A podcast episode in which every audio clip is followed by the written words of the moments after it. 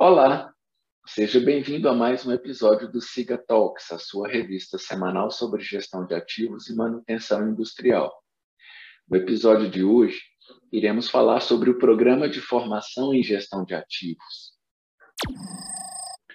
O Programa de Formação no Sistema Integrado de Gestão de Ativos, ou simplesmente SIGA, é um curso voltado para gestores e líderes que queiram extrair o maior valor dos seus ativos, melhorando a performance, otimizando os custos e controlando os riscos. O programa é estruturado em 15 módulos e um total de 45 horas aula. As aulas são online e ao vivo, com exemplos práticos e exercícios, interação com profissionais de diferentes segmentos e certificação final pela Escola de Gestão Áquila. Para falar sobre o programa de formação SIGA, recebo aqui o Rafael Reis, pós-graduado em tecnologia cervejeira, especialista em gestão sensorial e sommelier de cervejas. Rafael é mestre cervejeiro da Laut Beer desde 2018 e atualmente também gerencia a produção industrial. A cervejaria Laut nasceu em 2016, com uma produção em pequena escala na cidade de Belo Horizonte.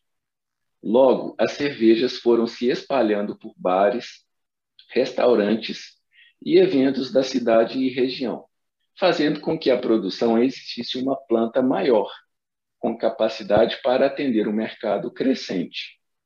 Então, em 2017, a Laut construiu uma fábrica no polo cervejeiro de Nova Lima, em Minas Gerais, jogando para cima o movimento Atitude Cervejeira, ampliando sua capacidade produtiva.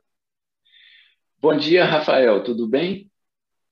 Bom dia, Luciano, beleza? Obrigado aí pelo convite, poder participar aqui do Siga Talks. Seja muito bem-vindo, Rafael, é um prazer tê-lo aqui conosco. Obrigado. Rafael, por que você escolheu o programa de formação SIGA? Ô, Luciano, para a gente, a, esse programa de formação, né, a gente identificou nele assim, uma, uma grande oportunidade para a gente. E aí eu vou explicar um pouquinho né, do momento em que a gente se encontra, porque a Laut surgiu, acho que nem como uma micro, ela surgiu como uma nano cervejaria, né, uma cervejaria bem pequenininha mesmo, uma coisa muito ligada ao sonho né, do, do nosso céu, com o Henrique, que era cervejeiro caseiro, de tentar se aventurar no mercado. Assim. Então, ele deu partida num projeto bem pequeno, e a gente tem um pouco entranhada na cultura cervejeira, principalmente artesanal, né, ou cervejeiro caseiro, muito do empirismo, dessa coisa do faça você mesmo, né? Tem um problema, você dá um jeitinho. Bom, você vai resolvendo, vamos dizer assim, é muito empírico, não é uma coisa tão técnica, tão profissional. Isso tem melhorado já, né? Eu sou cervejeiro caseiro antigo, então quando eu comecei a fazer cerveja lá para 2010 era uma coisa. Hoje eu vejo cervejeiros, né?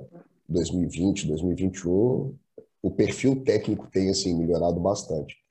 Mas então a gente começou bem pequeno e crescendo, né, meio que assim a toque de caixa, fazendo as coisas acontecerem. E agora a gente está entrando numa fase de expansão mais planejada. E aí a gente entende que já não dá mais para manter essa cultura do empirismo, né, da coisa feita ali sem muito planejamento, tem que ser de forma organizada. Então a gente está buscando essa capacitação mais profissional, mais técnica, é, em todos os nossos processos, em gestão de pessoas, né, em gestão de processo industrial e também gestão de ativos, que a gente sabe que aí a gente tem uma oportunidade de melhorar bastante os nossos processos ali na fábrica. Rafael, o conteúdo do programa lhe ajudou a identificar as oportunidades de melhoria de gestão e a priorizar as ações para a implementação? Ô, Luciano, ajudou muito, viu? É, como a gente ainda é uma, uma empresa, né, uma cervejaria, uma micro cervejaria, né, não é uma cervejaria ainda de grande porte, então a gente ainda tinha um, um modelo ainda muito dependente de terceirização. Né? Geralmente, é, principalmente quando acontecia, por exemplo, alguma falha, a gente tinha que buscar é, uma forma de corrigir aquele problema o mais rápido possível, e geralmente era manutenção terceirizada, quando alguém na fábrica é, não tinha condições né, de algum operador, não tinha condições de dar essa manutenção para a gente. Agora a gente já está mudando né, isso bastante, assim, a gente já está capacitando mais o pessoal, né, a gente já escolheu um membro da equipe também, para, de certo modo, começar esse processo ali de, de treinamento, de liderança em manutenção do chão de fábrica, principalmente. Ele já está, de certo modo, replicando algum treinamento com os operadores para que eles fiquem mais atentos alguns sinais mais evidentes, né, para que a falha não ocorra e também para que eles muitas vezes já tentem dar essa primeira manutenção, né, os próprios operadores consigam já é, desempenhar mais o papel de mantenedores, no nível não muito técnico, mas já tem melhorado bastante, porque eu já observo, por exemplo, que a gente está tendo menos parada. E quando elas acontecem, né, o tempo é mais curto também de parada, é, ela pode ser programada e a gente está tendo uma redução significativa de custo com isso, porque já não é mais é, tão terceirizado quanto antes. Então a gente já está conseguindo resolver mais internamente e isso para a gente está assim, né, trazendo um, um ganho imenso geral para o processo. E outra coisa também que foi bem interessante, jamais nessa parte de análise estatística, que a gente está começando, é ver, por exemplo, a eficiência global de alguns equipamentos, que a gente sempre pensa, né, assim, ainda mais a gente está no ano de, de já há um ano com essa dificuldade, né, vivendo em ondas, então tem hora que a gente tem a preocupação de ter um pico e nesse pico, determinado setor, ou determinado equipamento ficar sobrecarregado e se tornar um gargalo. E aí a gente está fazendo a análise né, desse possível gargalo ou não, medindo a eficiência global do equipamento. Então, assim, está dando muita segurança para a gente, está melhorando muito na tomada de decisão e ajuda também né, a planejar, direcionar os investimentos. Então, assim, tá, fez total diferença o curso. E agora é a gente começar a, a implementando né, o que a gente aprendeu lá. Rafael, a interação com profissionais de outras empresas contribui para a troca de experiências? Luciano, contribui muito, viu? É, para a gente foi assim até um, um baque, né? Uma coisa curiosa, mas, mas foi legal, né? De, de ver isso. A gente está numa sala é, com pessoas que trabalham em várias empresas, algumas empresas muito grandes, e a gente conversando com os colegas, a gente via que só o setor de manutenção, por exemplo, que ele coordenava, tem mais funcionário do que a cervejaria inteira. Então, isso era bem bacana da gente comparar nessa realidade. A gente ainda estruturando um, um, sistema de gestão de ativos, enquanto isso, empresas já bem experientes nessa área e já com todo o know-how. E algumas coisas né, facilitaram muito para a gente, né, poder fazer esse benchmark ali com os colegas do curso. Então, por exemplo, a gente já está olhando um sistema integrado de manutenção. E o processo normal seria fazer uma série de pesquisas, fazer contrato com os desenvolvedores, fazer reunião, ver simulação, e isso tomaria quase que mais de um, um mês aí de pesquisa.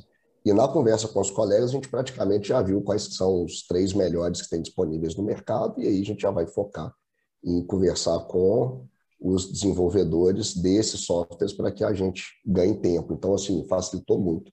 E um outro caso também que eu achei bem interessante, né? Nós temos uma empilhadeira hoje que trabalha em dois setores e nós vimos um trabalho de um colega mostrando o, o custo de manutenção com, de uma empilhadeira que trabalha em condições não ideais e o custo de manutenção de uma empilhadeira que trabalha em condições ideais. E a gente já tinha identificado né, que a nossa empilhadeira ela trabalha em condições não ideais, só que a gente nunca tinha pensado em colocar o custo de manutenção dela no payback das melhorias de estrutura ali do setor. Então, a gente agregar né, essa informação a mais fez com que a gente visse, visse muito mais rapidamente e conseguisse mostrar também né, para o financeiro que é aquele investimento que se paga muito rapidamente. Então, assim, dá uma ampliada né, legal na visão e e facilitou bastante para que a gente conseguisse ter esses atalhos assim no, em algumas pesquisas que a gente precisava fazer, desenvolver, então foi bem bacana. Rafael, concluir a formação com um plano de implementação de melhorias customizado para sua organização trouxe uma boa visão para os investimentos necessários em gestão?